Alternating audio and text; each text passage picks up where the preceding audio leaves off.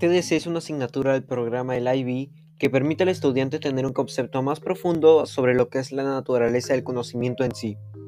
Este curso nos propone analizar los objetos o temas de nuestro alrededor que observamos en el transcurso de nuestra vida académica como personal, con el fin de que podamos reflexionar y cuestionarnos qué es lo que vemos diariamente en nuestro entorno. Es importante señalar que TDC abre paso al estudiante para que pueda construir su propia teoría, lo que hace al escolar una parte importante del curso. Además, la asignatura se relaciona abiertamente con todas las áreas académicas posibles, ya que todo se relaciona con el conocimiento.